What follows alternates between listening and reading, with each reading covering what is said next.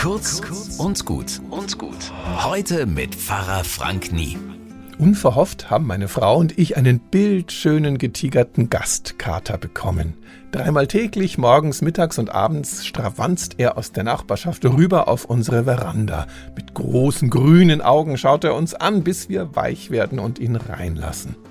Dann schnurrt er uns an den Beinen entlang und stolziert in die Küche zum Fressnapf. Und nein, das ist nicht seiner, der gehört unserer Katze. Und jetzt gilt's. Ist unsere Mieze aus dem Haus, dann darf er was naschen. Aber wehe, sie ist da.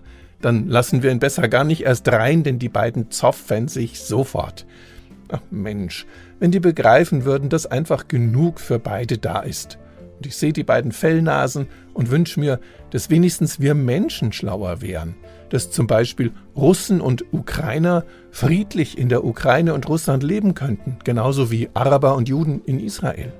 Das wird wohl noch dauern, bis das gelingt. Aber wir können das schon mal da pflegen, wo wir das können, mit Menschen aus anderen Ländern zusammenleben und arbeiten. Das Vertrauen, dass genug für alle da ist, das ist der Boden, auf dem Frieden wächst. Bis morgen.